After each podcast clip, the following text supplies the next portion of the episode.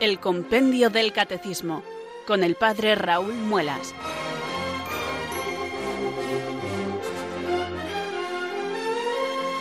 Muy buenas tardes, queridos oyentes de Radio María. Son las 4, las 3 en Canarias. Aquí comienza una nueva edición del programa El Compendio del Catecismo de la Iglesia Católica. Reciban desde Talavera de la Reina un saludo muy cordial del Padre Raúl Muelas, que un día más les habla desde estos micrófonos de Radio María, la radio de la Virgen, la fuerza de la esperanza. Sed todos bienvenidos.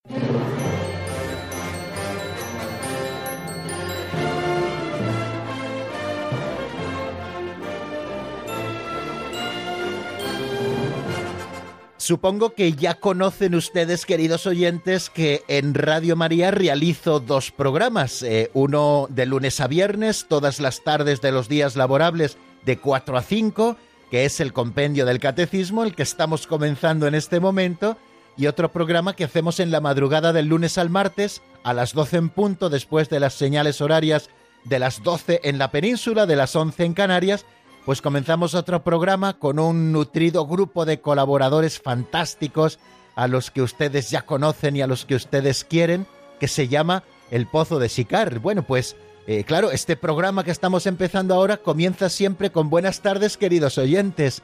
El programa del Pozo de Sicar comienza con buenas noches, queridos oyentes. Oye, pues me querrán creer que todos los días tengo que hacer el ejercicio mental de no equivocarme y hoy he estado a punto de darles las buenas noches al comenzar el programa. Y es que llevamos ya tantos años haciendo el Pozo de Sicar y saludando a los oyentes de Radio María con ese buenas noches que en este programa que ya llevamos casi 170 ediciones, mañana las cumpliremos si Dios quiere, pues todavía uno tiene la cabeza en el Pozo de Sicar y a punto estoy muchos días de, en vez de darles las buenas tardes, de darles las buenas noches. En todo caso, queridos amigos, como este programa se oye también a la carta en www.radiomaria.es en los podcasts y ustedes seguramente lo escuchen a distintas horas del día, pues según el momento en que mejor les convenga, bueno, pues si, si algún día me equivoco y en vez de buenas tardes aquí en directo les digo buenas noches, pues ustedes me entenderán y así pueden escuchar el podcast por la noche y se sienten saludados personalísimamente. Bueno, pues después de contarles a modo de broma, queridos amigos, esta sencilla anécdota que me sucede muchos días y que creo que ya en alguna vez les había hecho alusión a ella, pues tomo en mis manos el libro de texto que lo tengo como un tesorete. Además, fijaros que al principio de, nuestro programa, cuando comenzamos allá por el mes de octubre, bueno, pues era un libro nuevecísimo en el que le abrías y como son eh, páginas un poquito gorditas, así de, de papel cuché, pues fácilmente se cerraba, ¿no? No estaba todavía domado el libro, ¿no? Como se suele decir. Bueno, pues ya, ya está bien domado, ¿eh? Ya después de 169 tardes juntos, abriendo el compendio del catecismo por la página que nos corresponde, pues uno ya va viendo que el libro está domado. El libro comienza a estar trabajado. Y esa es una de las cosas más bonitas y de las sensaciones más bonitas cuando estudiamos y seguramente ustedes también la tengan. Si tienen algún libro de cabecera, que suelen recurrir muchas veces sobre él, o sobre todo la Sagrada Escritura, ¿no? Y si la Sagrada Escritura está trabajada, si se abre todos los días, pues al final ya está gastada un poquito por el uso, pero eso le da un encanto especial al libro.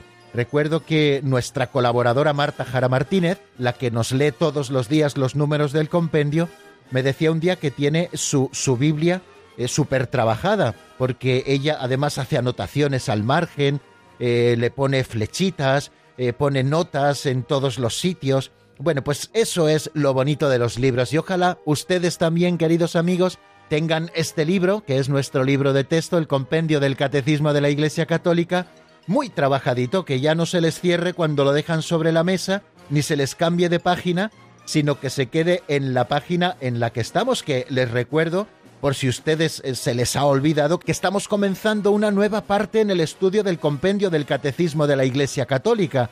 La primera parte que era la fe de la Iglesia, en la que hemos estado estudiando lo que nosotros hemos de creer, y primeramente cómo Dios se revela, sale al encuentro del hombre, cómo nos llega su revelación a, través de la tradición y también a través de la palabra de Dios escrita, que es la Sagrada Escritura, cómo nosotros acogemos la revelación de Dios a través de la obediencia de la fe, con el creo y con el creemos, es decir, porque la fe es en primer lugar un acto personal de cada uno de nosotros, pero a la vez también es un acto eclesial porque en la fe de la Iglesia hemos sido formados y la fe de la Iglesia es la que profesamos y después de estudiar todos y cada uno de los artículos del credo de los apóstoles, pues estamos comenzando pues una nueva parte, la segunda parte del compendio del catecismo, lo que tenemos que celebrar. Primero lo que tenemos que creer, segundo lo que tenemos que celebrar. ¿Y cómo se va a titular, por tanto, esta segunda parte? Pues la celebración del misterio cristiano. Ayer ya les hacía alusión a que no se olviden de que hay unos grabados, unos cuadros que nosotros podemos contemplar y rezar con ellos y que son también subsidios que nos ofrece el compendio del catecismo. Bueno, pues antes de seguir con nuestro estudio y con esta segunda parte del catecismo que estamos comenzando, yo les propongo, queridos amigos, que como todos los días, elevemos juntos nuestra plegaria al Señor, rezándole al Espíritu Santo, invocándole, pidiéndole que venga sobre nosotros, que ilumine nuestro entendimiento, que a veces está un poquito ofuscado, y que también fortalezca nuestra voluntad, que a veces está debilitada, de manera que con la inteligencia iluminada y con la voluntad fortalecida podamos perseverar en este empeño que nos encarga Radio María, que es estudiar juntos, leer, repasar el compendio del catecismo, ir viendo esas preguntas, eh, ir disfrutando de esas respuestas, buscando luz, eh, en definitiva, eh, buscar a Dios para que, conociéndole mucho más, le amemos y amándole mejor le sigamos. Este es el camino que queremos hacer cada tarde al abrir el compendio. Por eso rezamos así. Ven Espíritu Santo, llena los corazones de tus fieles y enciende en ellos el fuego de tu amor. Envía Señor tu Espíritu que renueve la faz de la tierra. Oh Dios, que llenaste los corazones de tus fieles con la luz del Espíritu Santo, concédenos que guiados por el mismo Espíritu, sintamos con rectitud y gocemos siempre de tu consuelo por Jesucristo nuestro Señor. Amén.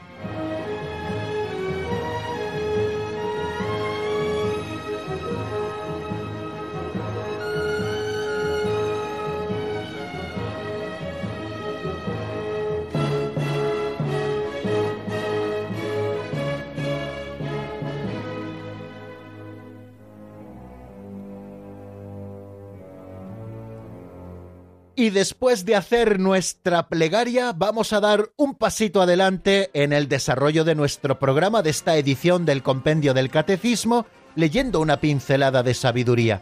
Las pinceladas de sabiduría son pequeñas narraciones de apenas un minuto, es un minuto más o menos lo que dura la lectura de una pincelada, y que luego nos da pie para que hagamos una reflexión juntos sobre alguna de las ideas que encontramos en esta pequeña historieta, en este cuentecillo, eh, en esta anécdota en definitiva que nos sirve para reflexionar en aspectos concretos de nuestra vida cristiana, para que nos empleemos a fondo. Ayer, si se acuerdan, escuchábamos esa pincelada que nos hablaba de Bucéfalo, el caballo de Alejandro Magno, que era un caballo indomable, pero que Alejandro Magno supo ponerle mirando hacia el sol y desde entonces ya pudo dominarlo y desde entonces fue para siempre su caballo y era el único que podía montarlo porque él conocía el secreto de que lo importante era que Bucéfalo no viera su propia sombra, porque era un caballo, como dicen en mi pueblo, un poco espantoso y su propia sombra le espantaba. Así mirando al sol no veía su sombra y podía caminar hacia adelante en todas esas grandes hazañas que se cuentan del gran Alejandro Magno, Alejandro III de Macedonia. Bien, pues vamos a por la pincelada de hoy que nos cuenta una anécdota mucho más sencilla, pero tan rica, y ya lo van a ver. Se titula Pelar patatas y nos la lee, como siempre, nuestro amigo Alberto.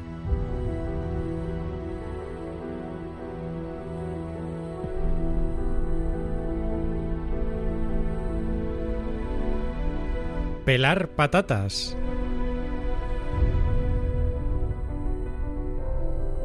Mi vida entera, escribe un joven, no ha sido sino una larga búsqueda de Dios. Por todas partes, a todas horas, he buscado su huella o su presencia. La muerte no será para mí más que un maravilloso encuentro. La vida es hermosa, pero cada día me siento más extraño y peregrino. Hay que tener el corazón lleno de Dios, como un novio lo tiene lleno de la mujer que ama.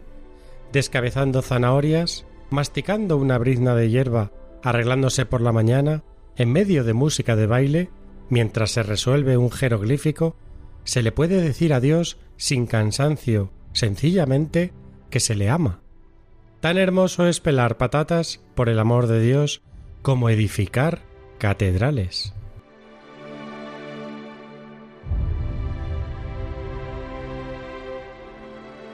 Cuando leía ayer, queridos oyentes, esta pincelada, eh, la leía por la noche para preparar alguna reflexión sencilla que compartir con ustedes en el día de hoy, pues me fijaba que don Justo dice que eh, este es el testimonio de un joven, y entonces me he entretenido en buscar en Internet a ver si encontraba quién es ese joven que nos da este testimonio tan hermoso de que toda su vida ha sido una larga búsqueda de Dios y lo ha buscado por todas partes, a todas horas, ha buscado sus huellas, ha buscado su presencia y así lo ha encontrado. Y efectivamente, como en Internet hay tantísima información, pues he encontrado de quién está sacado este testimonio.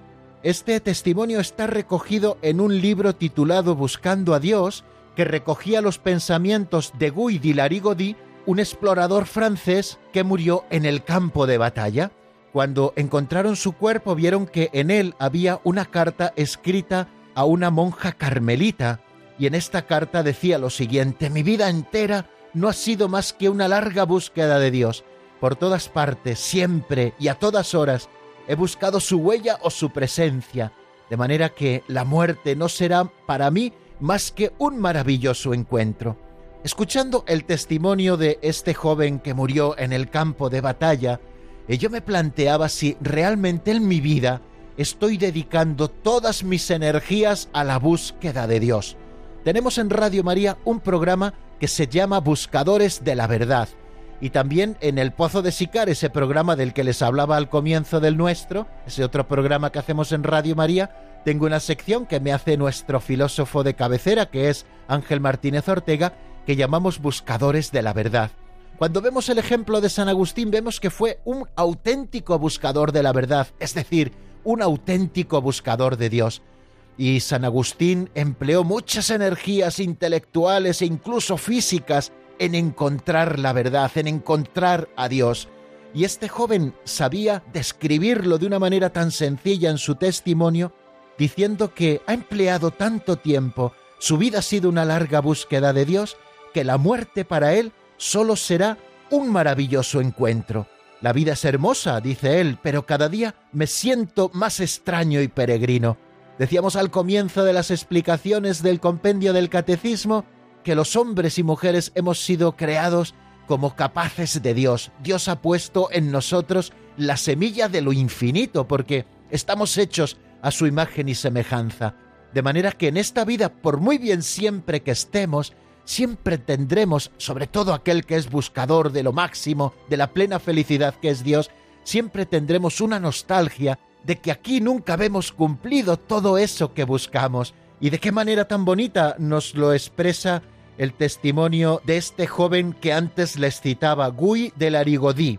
Si ustedes buscan en el buscador seguramente encuentren mucha más información, que fue un explorador francés, como les digo, es decir, un aventurero que murió en el campo de batalla. Y queridos amigos, para buscar a Dios no necesitamos situaciones extraordinarias, tenemos que buscar a Dios en nuestra vida concreta, porque como nos dice el Concilio Vaticano II, Dios sale a nuestro encuentro en cada hombre y en cada acontecimiento, de manera que nosotros podemos encontrarle en mil situaciones de nuestra vida, basta que nosotros estemos atentos a la presencia de Dios en nuestra existencia. Sabemos dónde está Jesús, conocemos dónde están sus presencias, de una manera particularísima en la Eucaristía, donde está presente verdadera, real y sustancialmente, y podemos encontrarle en cada sagrario del mundo, pero el Señor ha querido también quedarse en otras presencias verdaderas, no sustanciales, pero sí verdaderas, presencias espirituales del Señor, donde nosotros podemos y debemos encontrarle pero para ello tenemos que enfocar todas nuestras energías en la búsqueda de Dios, de manera que nuestra vida pueda ser, queridos amigos, una larga búsqueda de Dios y nuestra muerte no sea nada más que un maravilloso encuentro, Y en nuestra vida, si la vivimos así, siempre notaremos, como dice este joven del testimonio, en esta vida hermosa que vivimos, nos sentiremos cada vez más extraños y peregrinos, porque sabemos que nuestra patria definitiva está con Dios y en poseerle y en verle cara a cara y hacerlo plenamente en el cielo. Tenemos que tener el corazón lleno de Dios, y el ejemplo es maravilloso, como un novio lo tiene lleno de la mujer que ama. Cuando alguien está enamorado, solo tiene pensamiento para la persona amada. Pues ojalá cada uno de nosotros, queridos amigos, seamos enamorados de Dios, y que le busquemos descabezando zanahorias, masticando una brizna de hierba, arreglándonos por la mañana, en medio de música de baile, mientras resolvemos un jeroglífico, mientras vamos camino del trabajo, cuando nos ponemos a estudiar, cuando hay que hacer la comida, cuando tenemos que fregar los platos, cuando salimos a hacer un rato de deporte, cuando nos encontramos con nuestros amigos. Ya ven que las situaciones, queridos amigos, son infinitas, pero que en cada una de ellas podemos decirle al Señor, yo te amo. Podemos decirle al Señor sencillamente que le amamos. Y es que fijaros, cuando uno ama a Dios, tan hermoso es pelar patatas por amor a Dios, como edificar grandes catedrales por amor a Dios. A Dios no le impresiona el volumen de la obra, le impresiona el amor con el que esta obra se hace.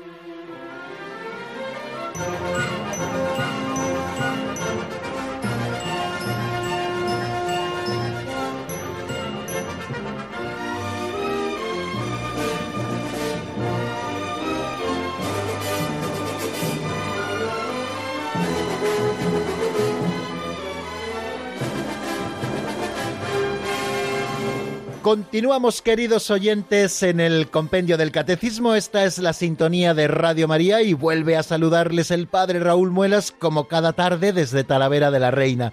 Siempre aprovecho este momento del paso de la pincelada al repaso de lo visto en el día anterior para saludar nuevamente a aquellos que se han ido incorporando a nuestra sintonía, porque tenemos oyentes, queridos amigos, que pueden escuchar puntualísimamente el programa desde las 4 de la tarde o las 3 en Canarias hasta las 5 o las 4 en Canarias, es decir, todo el tiempo en el que nosotros estamos hablando, pero somos conscientes también de que muchos oyentes se van incorporando según van pudiendo.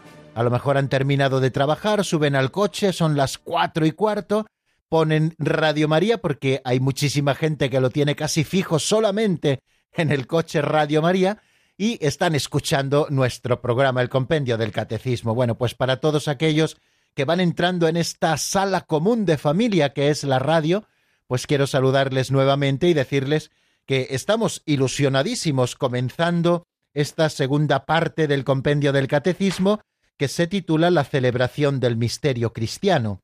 Antes de enunciarnos el libro esta segunda parte, nos ofrece una preciosa pintura en la que se representa a Jesús dando la comunión a sus apóstoles uno a uno, en un ambiente precioso de la última cena donde están también presentes los ángeles, y que decíamos ayer que este género pictórico nos está mostrando la profunda piedad eucarística de la Iglesia a través de los siglos.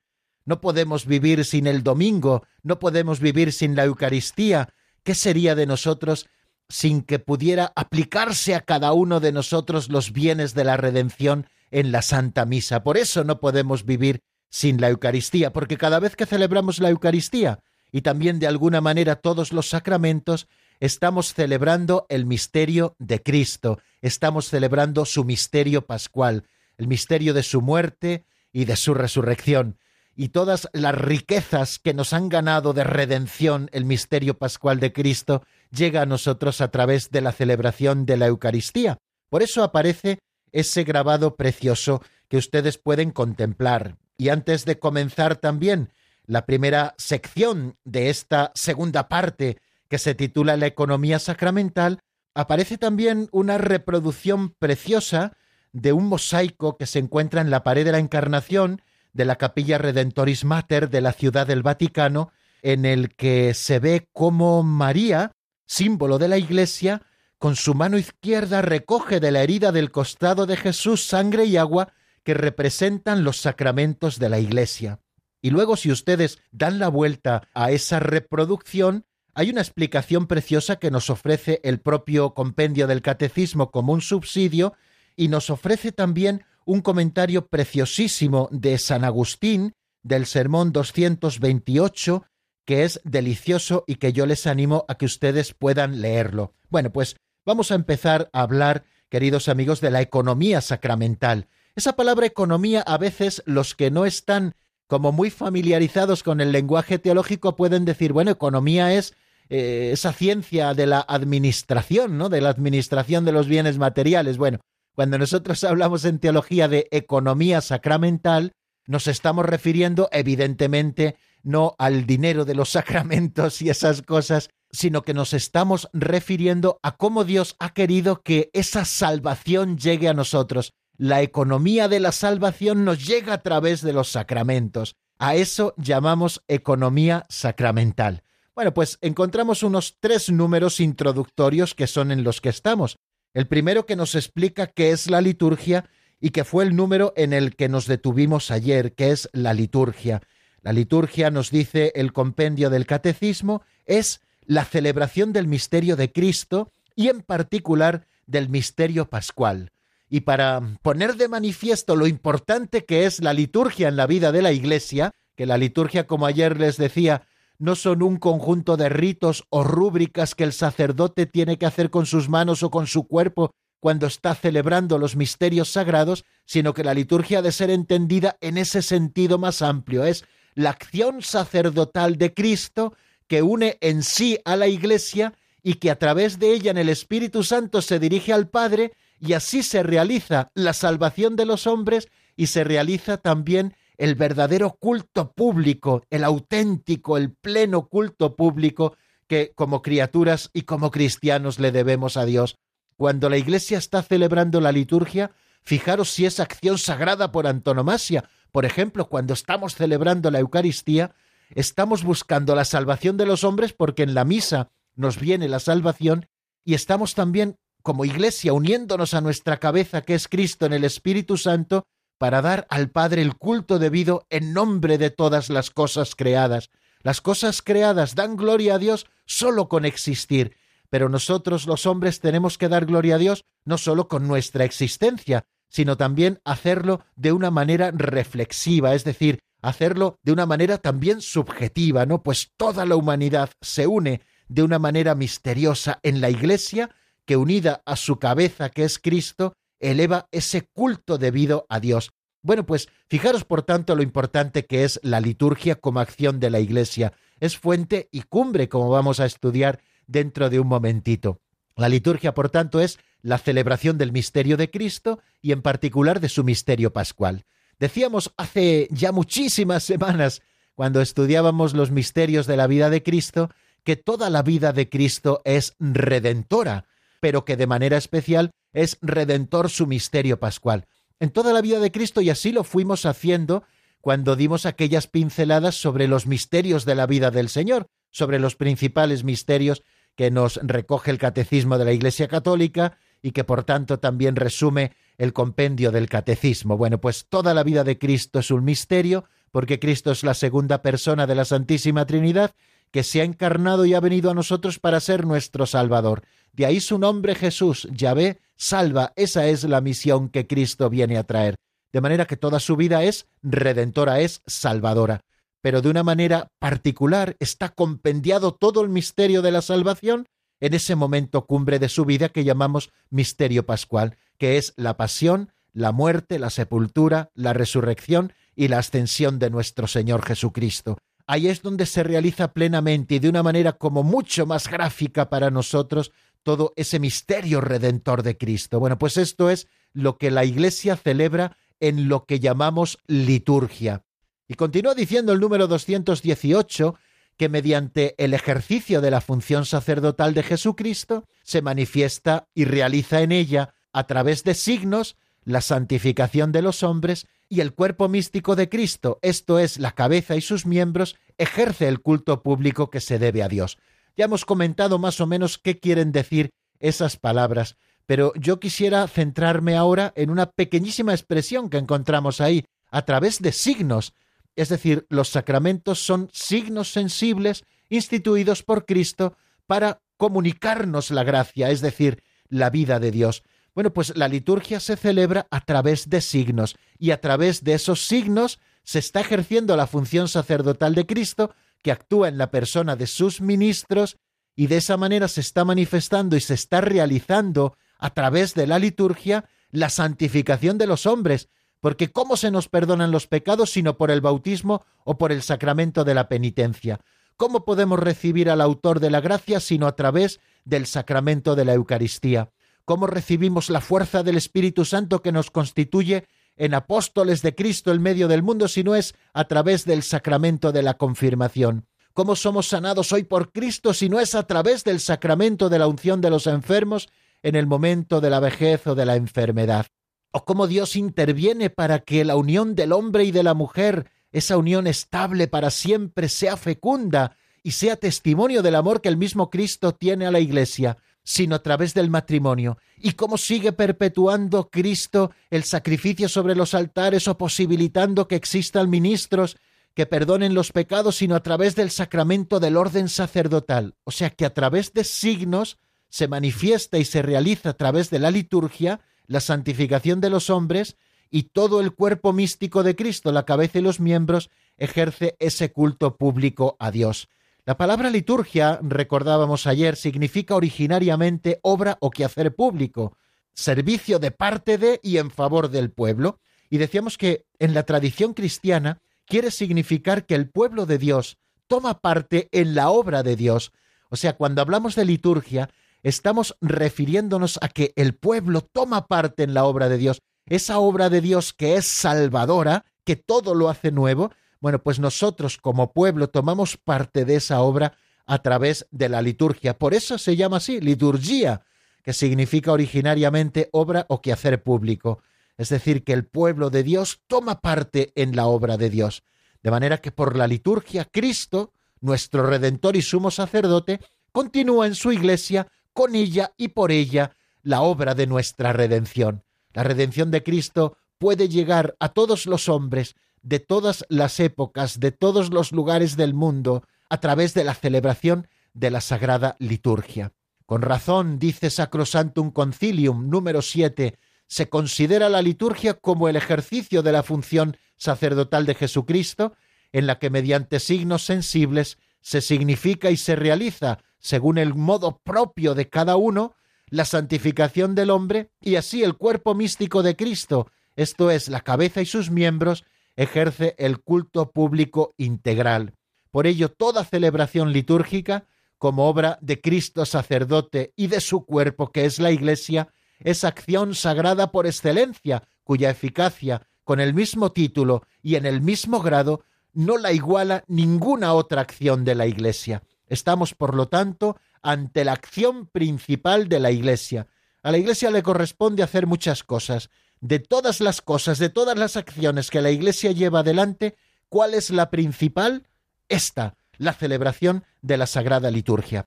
Vamos a detenernos aquí porque el tiempo avanza y tenemos que continuar con el siguiente número, que es el 219. Pero antes nos detenemos un poquito escuchando un tema titulado Misericordia quiero de la hermana Lidia de la Trinidad. Lo escuchamos y volvemos enseguida. Misericordia quiero, no sacrificios. Porque he venido a llamar a los pecadores, no a los justos. Misericordia quiero, no sacrificios. Pues no he venido a llamar a los justos, sino a los pecadores. Misericordia quiero, no sacrificios, porque he venido a llamar a los pecadores, no a los justos. Misericordia quiero, no sacrificios, pues no he venido a llamar a los justos, sino a los pecadores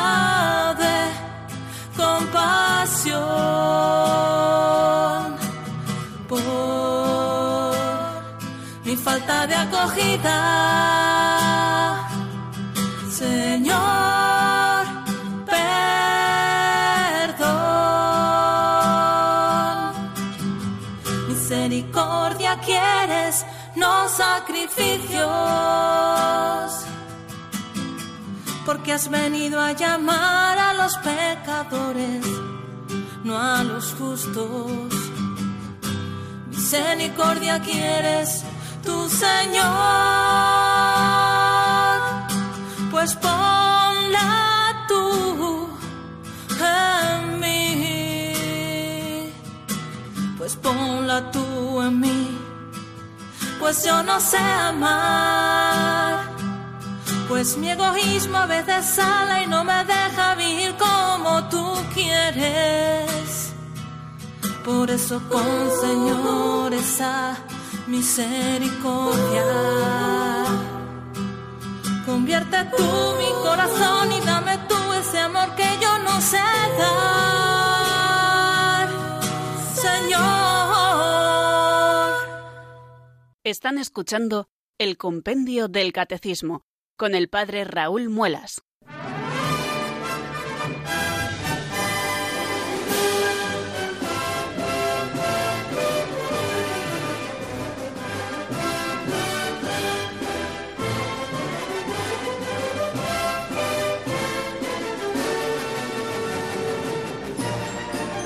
Esta canción que escuchamos eh, pues nos sirve para reflexionar un poco en lo que estamos diciendo y a mí me viene de perlas para tomar también un sorbito de agua, un sorbito de agua fresca que viene a refrescar y a preparar nuevamente la garganta para este último tramo de nuestro programa antes de afrontar las llamadas de los oyentes. Necesitamos en estas tardes calurosas hidratarnos un poquito porque hacer un programa de radio, aunque es una cosa tranquila, que tiene lugar así en una habitación, pues uno intenta ponerle el énfasis suficiente, queridos amigos, para que las palabras puedan llegar hasta ustedes, no mantener el mismo tono de voz, y todo eso también lleva también un pequeño desarrollo eh, físico y hace que se sude un poquitín, sobre todo cuando hace calor. Así que este sorbito de agua fresca que he bebido mientras escuchaba este tema Misericordia Quiero de la hermana Lidia de la Trinidad, ya me ha preparado y me ha dispuesto, queridos amigos, para leer con ustedes. Lo escuchamos primero en la voz de Marta Jara, este número 219 que es con el que continuamos en el día de hoy. ¿Qué lugar ocupa la liturgia en la vida de la Iglesia? Seguro que ya se lo pueden imaginar porque he terminado casi casi dándoles la respuesta de que la acción más importante, como nos dice Sacrosantum Concilium en el número 7, la acción sagrada por excelencia, cuya eficacia eh, no la iguala ninguna otra acción de la Iglesia es la Sagrada Liturgia. Bueno, pues esto ya nos da una pista para ver lo que nos va a decir, queridos amigos, este número 219. ¿Qué lugar ocupa la liturgia en la vida de la Iglesia? Lo escuchamos primero.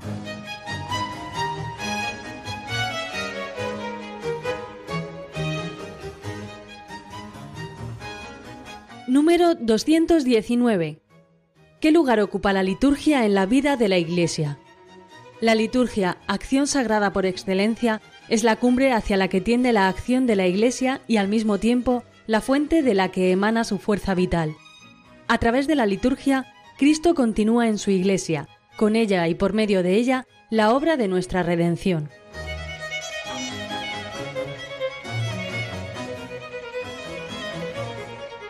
La liturgia acción sagrada por excelencia, lo acabamos de escuchar, es la cumbre hacia la que tiende la acción de la Iglesia y al mismo tiempo la fuente de la que emana su fuerza vital. A través de la liturgia Cristo continúa en su Iglesia, con ella y por medio de ella la obra de nuestra redención. Creo que son palabras muy claras, entendibles por todos y que necesitan muy poquita explicación. Pero bueno, vamos a detenernos un poquito en ello que para eso estamos aquí, queridos amigos. Nos dice que la liturgia es la acción sagrada por excelencia. La Iglesia celebra muchas acciones sagradas y hay incluso otras acciones sagradas previas a la celebración litúrgica, a la celebración del misterio pascual de Cristo. Por ejemplo, me estoy refiriendo, una acción sagrada es la evangelización, es decir, el anuncio de Jesucristo a los que nunca han oído hablar de él.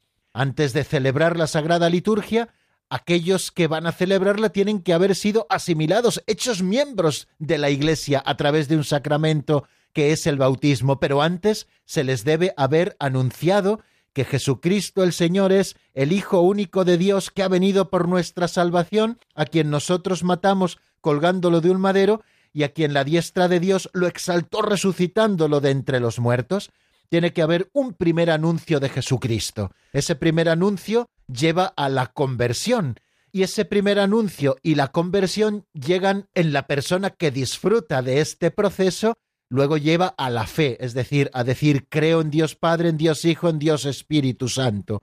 Y después de profesar la fe, uno es bautizado, uno ya celebra. Pero la acción sagrada por excelencia es esta, la celebración litúrgica.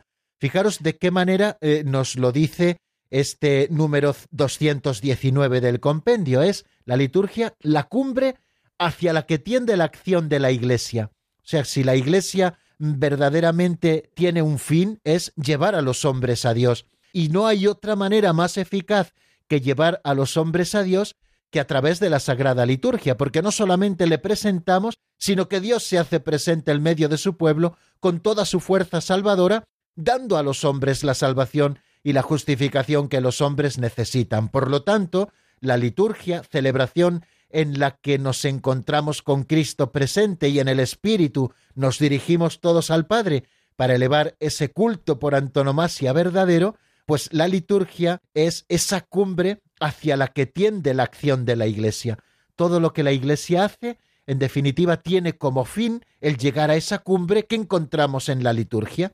Y al mismo tiempo, no solo es la cumbre, sino que es también la fuente de la que emana su fuerza vital.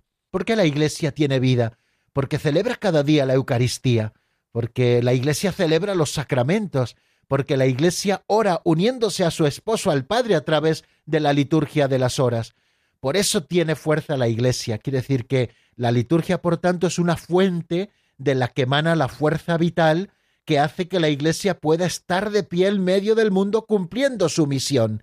Por lo tanto, la liturgia es la acción sagrada por excelencia, es cumbre hacia la que tiende todo, al final todas las acciones lo que pretenden es llevar a los hombres a la celebración litúrgica, especialmente a la celebración de la Eucaristía, donde nos encontramos con el autor de la gracia y donde podemos nutrirnos de él, pero a la vez la liturgia también es la fuente de la que emana esa fuerza vital que la Iglesia necesita para poder existir.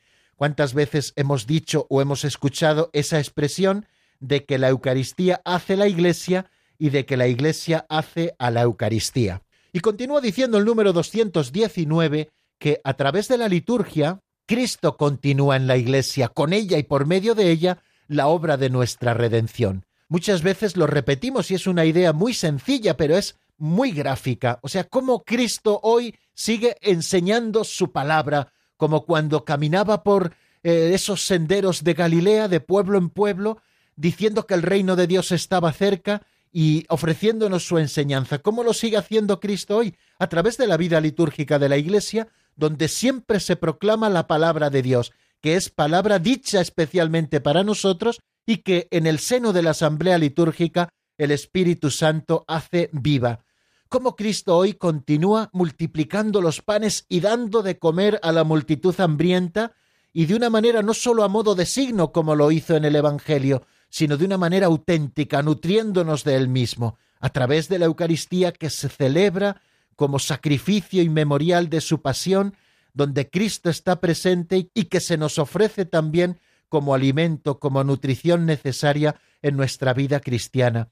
Cómo siguen naciendo nuevos hijos a esta vida de la gracia para participar de la muerte y resurrección de Cristo, sino a través del bautismo por medio del cual Cristo mismo en la persona del ministro nos asimila así, nos identifica con él y nos hace miembros de la Iglesia, como Cristo sigue hoy sanando a los enfermos, sino a través del sacramento de la penitencia tus pecados quedan perdonados, o a través también del sacramento de la unción de los enfermos, en el que pedimos la salud del cuerpo y la salud del alma. Y así podíamos decirlo con todas las acciones sagradas que son los sacramentos y que en definitiva son la liturgia. Y es que a través de la liturgia, queridos amigos, como nos dice este número 219, Cristo continúa en su iglesia, con ella y por medio de ella, la obra de nuestra redención. Yo creo que teniendo esto a la vista, teníamos que desterrar de una vez por todas eso de decir es que me aburro en la misa. Pues sí, a lo mejor los sacerdotes a veces seremos un poquito aburridos, ¿eh? Pero como recuerdo que decía un profesor que yo tenía, aburrirse es aburrarse. Y eso es lo que nos pasa a veces cuando nos aburrimos en la celebración del misterio de Cristo. Estamos más por las cosas sensibles que por el misterio que verdaderamente se está celebrando. Fijaros que cuando estamos celebrando la liturgia, cuando la está celebrando la Iglesia unida siempre a Cristo, su cabeza, en el Espíritu y todo hacia el Padre, pues estamos haciendo la verdadera oración. No hay oración más perfecta que la que realizamos en la Sagrada Liturgia. Porque es que la liturgia es también participación en la oración de Cristo, esa que Él dirige al Padre en el Espíritu Santo.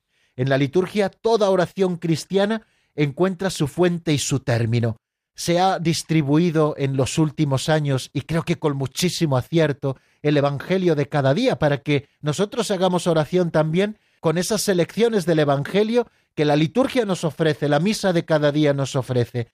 Y esto manifiesta que la liturgia ha de ser fuente de nuestra piedad popular y de nuestra oración personal, pero también ha de ser el término de nuestra oración personal, porque nuestra oración personal adquiere su máxima fuerza y su máxima grandeza en la celebración de la liturgia que es oración. Por la liturgia, nos dice el Catecismo Mayor, el hombre interior es enraizado y fundado en el gran amor con que el Padre nos amó, en su Hijo amado. Es la misma maravilla de Dios que es vivida e interiorizada por toda oración en todo tiempo en el Espíritu. Y la liturgia también es catequesis, Decía San Ambrosio de Milán a los fieles que acudían a un bautismo, aprended a mirar no sólo con los ojos de la cara, aprended a mirar con los ojos de la fe. Pues eso mismo yo les repito, queridos oyentes, cuando participen de la Sagrada Liturgia, en los sacramentos y especialmente en la Santa Misa. Aprendamos a mirar no sólo con los ojos de la cara, que sí que a lo mejor vemos un sacerdote que el hombre está cansado, que está celebrando de una manera muy rápida o que la humilía o no la ha preparado bien o se ha perdido un poquito en las ideas que traía preparadas y no ha estado a lo mejor muy fino a la hora de exponerlas, pero no miremos con los ojos de la cara. Siempre en la liturgia tenemos que mirar con los ojos de la fe. Por eso es tan importante eh, la catequesis litúrgica que pretende introducir en el misterio de Cristo. Es mistagogia, que llamamos así técnicamente las catequesis mistagógicas lo que pretenden es explicar cada uno de los ritos para que nosotros sepamos descubrir qué es lo que hay debajo de cada signo, qué es lo que está significando cada uno de los signos. De manera que con estas catequesis litúrgicas estamos procediendo de lo visible a lo invisible, del signo a lo significado, de los sacramentos a los misterios. Y estas eh, catequesis corresponde también a cada sacerdote el hacerlas conforme sea su comunidad y conforme vaya avanzando en la comprensión de los misterios, pero también les corresponde a ustedes, queridos fieles, el pedirles a sus sacerdotes que les expliquen la Santa Misa, que les expliquen los sacramentos, que les expliquen qué es la liturgia de las horas, que les expliquen qué son las exequias cristianas, incluso también que les expliquen qué son los sacramentales y para qué nos sirven, eh, que nos lo puedan explicar y si ellos no pueden porque no tienen tiempo, que nos ofrezcan materiales fiables para que nosotros podamos recibir estas catequesis. Evidentemente estos grandes subsidios que nosotros utilizamos, el Catecismo de la Iglesia Católica y el Compendio del Catecismo, no bajan a cuestiones de explicación de pequeñas cosas litúrgicas, pequeños signos, pues porque ya saben que en la Iglesia, y estos catecismos son para la Iglesia Universal, hay diversas familias litúrgicas y algunos de los signos cambian un poquito, ¿no? Por eso corresponde quizá, como nos dice el Catecismo Mayor, a los catecismos locales y a los catecismos regionales hacer estas catequesis que llamamos catequesis mistagógicas, catequesis litúrgicas, o a las que nos referimos con la palabra mistagogia, que al final quiere significar esa explicación de los misterios. O sea que aquí lo que nosotros vamos a enseñar es lo que es fundamental y común a toda la Iglesia en lo que se refiere a la liturgia en cuanto misterio y celebración y a los siete sacramentos y a los sacramentales en la segunda sección de esta segunda parte que ya hemos comenzado. Bueno, pues eh, amigos, creo que se nos acaba nuestro tiempo de explicación por hoy. Apunten este número de teléfono por si ustedes quieren marcarle. 91005-9419. 91005-9419. Les ofrezco una canción de Jesús Cabello titulada Una flor en el desierto, sacada del álbum Contigo, y mientras tanto ustedes pueden marcar nuestro teléfono y les recibiremos encantados después de escuchar unos compases de este tema.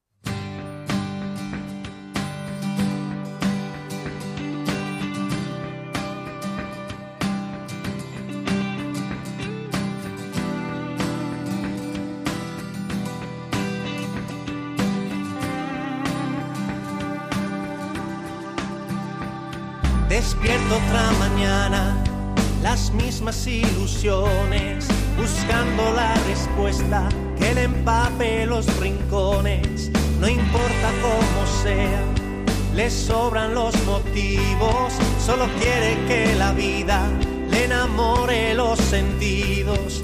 Su brújula es un sueño, sus pies son el camino y nada más, y nada más.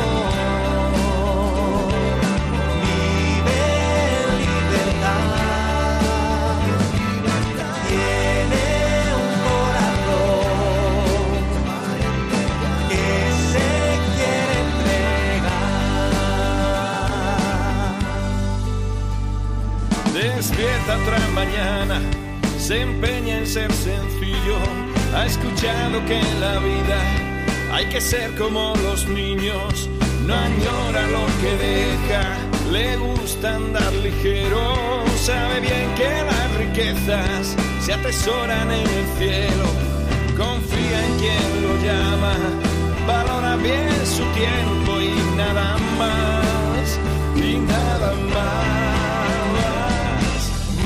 Yeah.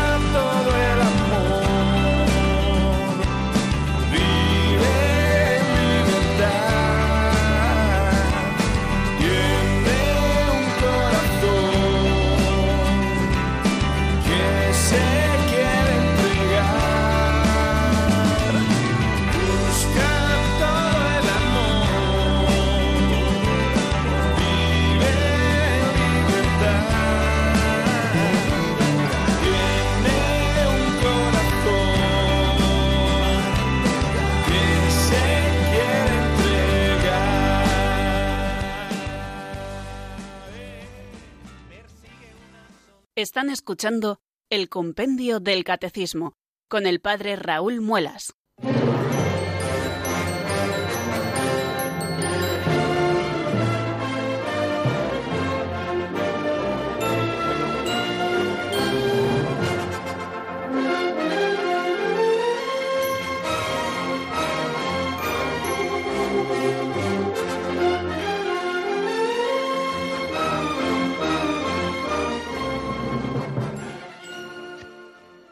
Bueno amigos, nos quedan algo más de 10 minutos para que lleguen las 5 de la tarde, que comience un nuevo programa en Radio María y nosotros queremos aprovechar estos últimos 5 o 6 minutos del programa para abrir los teléfonos de directo por si ustedes quieren intervenir, el 91005-9419. Y sin más preámbulo, damos paso a la primera llamada que nos llega desde Sevilla. Es nuestro buen amigo Manuel. Buenas tardes y bienvenido. Buenas tardes, padre Raúl. Enhorabuena por su programa. Eh, mm, me ha venido a la mente una reflexión eh, referente a, la pregunta que, ha dicho usted, padre Raúl, de que la Iglesia hace a, la Eucaristía así como la Eucaristía hace a la Iglesia. Y esto me viene de que, de que la Eucaristía mm, no, no debemos de preguntarnos qué es la Eucaristía, qué es, sino quién es. ¿Quién es? Porque es una es, una persona, una persona divina de Cristo. No es, es que no es que sea un objeto de una cosa, sino quién quién es. Y, yo me considero tan indigno de Cristo, de la persona, de esa persona divina de Cristo que es, que, me viene a mente también cuando eh, en su resurrección se apareció a María Magdalena y María Magdalena quiso tocarlo, le dijo Jesús, no me toques, no le metan no, no me toques, que aún no he subido al Padre. Y entonces yo cuando voy a comulgar, me acuerdo de la hemorroísa, de la hemorroísa que nada más que con tocar la orla de, su, de su túnica, de su túnica blanca, con esos, con esa fe de, de cuanto lo demás, ¿quién me ha tocado? Pero le decían los discípulos, pero si, ¿cómo, si te está tocando todo el mundo? Pero claro, eh, Jesús dijo, pero de mí ese sentido salí una virtud. Y yo cuando comulgo y tomo la Eucaristía con la mano, yo para tocar la Eucaristía yo toco, soy tan indigno de tocar el cuerpo de Cristo, el cuerpo divino de Cristo, que yo estoy tocando la orla, la orla de su túnica blanca. Y aprovecho para, para pedirle, eh, al mismo tiempo que te toco esa orla, eh, le aprovecho para hacer mis peticiones. Padre Raúl. Enhorabuena. Muy bien, muchísimas gracias Manuel por tu intervención siempre certera y que nos ayuda mucho a vivir mucho más la piedad eucarística, claro que sí. Eh, ante la Eucaristía no cabe el preguntarse, como bien nos decías, quién es, qué es la Eucaristía, sino quién es la Eucaristía. Nos dice el catecismo que en la Eucaristía mm, no solo encontramos la gracia de Dios, como en el resto de los sacramentos, sino que encontramos al mismo autor de la gracia que se acerca a nosotros, que se hace tan cercano, que incluso viene a habitar dentro de nosotros por la comunión, a nutrirnos, ¿no? Y a hacer con nosotros ese desarrollo precioso, ¿no? De, ya que el ser superior es el que asimila al ser inferior cuando la alimentación pues eso mismo hace el Señor en la Eucaristía. Él, que es el ser superior, nos va asimilando a Él y nos va cristificando, cristificando. ¿no? Y nosotros tenemos la posibilidad en cada misa, fijaros qué gran dignidad nos concede el Señor y también qué responsabilidad para estar bien preparados de poder tocar la orla de su manto, mucho más, el poder eh, comer a Cristo Jesús. ¿no? Decía San Manuel González, el obispo del Sagrario Abandonado, eh, un obispo que, que, lo fue de Palencia entre los años 35 y 40, que previamente lo había sido de Málaga, que antes había sido arcipreste de Huelva y antes cura de Sevilla, decía San Manuel González, que si fuéramos conscientes de que todos los males que aquejan a este mundo proceden del abandono de la Eucaristía, volveríamos como locos a buscarle nuevamente, ¿no? Como hizo, y bien nos decía Manuel, eh, como hizo la hemorroísa, ¿no? Sabiendo que solo tocando el manto de su, de su or, eh, la orla, perdón, de su manto, eh, quedaría sanada, ¿no? Pues si nosotros fuéramos conscientes de que todos los males que nos aquejan, sobre todo de orden y de índole espiritual, desaparecerían con volver a la Eucaristía, volveríamos como locos. Así que, bueno, pues sírvanos, queridos amigos, estas palabras de ánimo y esta pequeña reflexión de Manuel de Sevilla, para desear nuevamente volver a la Eucaristía siempre. Bueno, eh, les decía, queridos amigos, que el compendio del Catecismo de la Iglesia Católica no solo tiene números con preguntas y respuestas, sino que tiene también otra serie de subsidios que son muy provechosos. Y la, la página anterior a esto que estamos ya estudiando, donde se nos enuncia la primera sección, Economía Sacramental, pues aparece ahí la reproducción de un mosaico de la Capilla Redentoris Mater de la Ciudad del Vaticano. Eh, es el sacrificio de la cruz, es la fuente de la economía sacramental de la Iglesia, y en este mosaico María, símbolo de la Iglesia, con su mano izquierda recoge de la herida del costado de Jesús sangre y agua que representan los sacramentos de la Iglesia. Y luego nos eh, ofrece un sermón, el 228 de San Agustín precioso, que puede darnos unas pistas hermosísimas para esto que estamos ahora explicando. Se lo digo para que no lo dejen de lado y si pueden en algún momento léanlo con tranquilidad porque les ayudará muchísimo en su plegaria. Y lo mismo, pues otros subsidios que tiene el compendio del catecismo y que nosotros debemos eh, tenerlos también a la vista, esas oraciones comunes, las fórmulas de la doctrina católica que aparecen en un apéndice al final de nuestro libro, y también esos índices, tanto el índice analítico, donde por palabras podemos buscar dónde se nos habla de ello en el compendio del catecismo, y también ese índice general para no perdernos nunca y saber siempre encuadrar lo que estamos explicando en el contexto de la estructura general del compendio. Bueno amigos, pues vamos a dejarlo por hoy, pero mañana aquí estaremos, si Dios quiere, a las cuatro en punto en la península, a las tres en Canarias. La bendición de Dios Todopoderoso, Padre, Hijo y Espíritu Santo, descienda sobre vosotros y permanezca para siempre. Amén. Hasta mañana, si Dios quiere, amigos.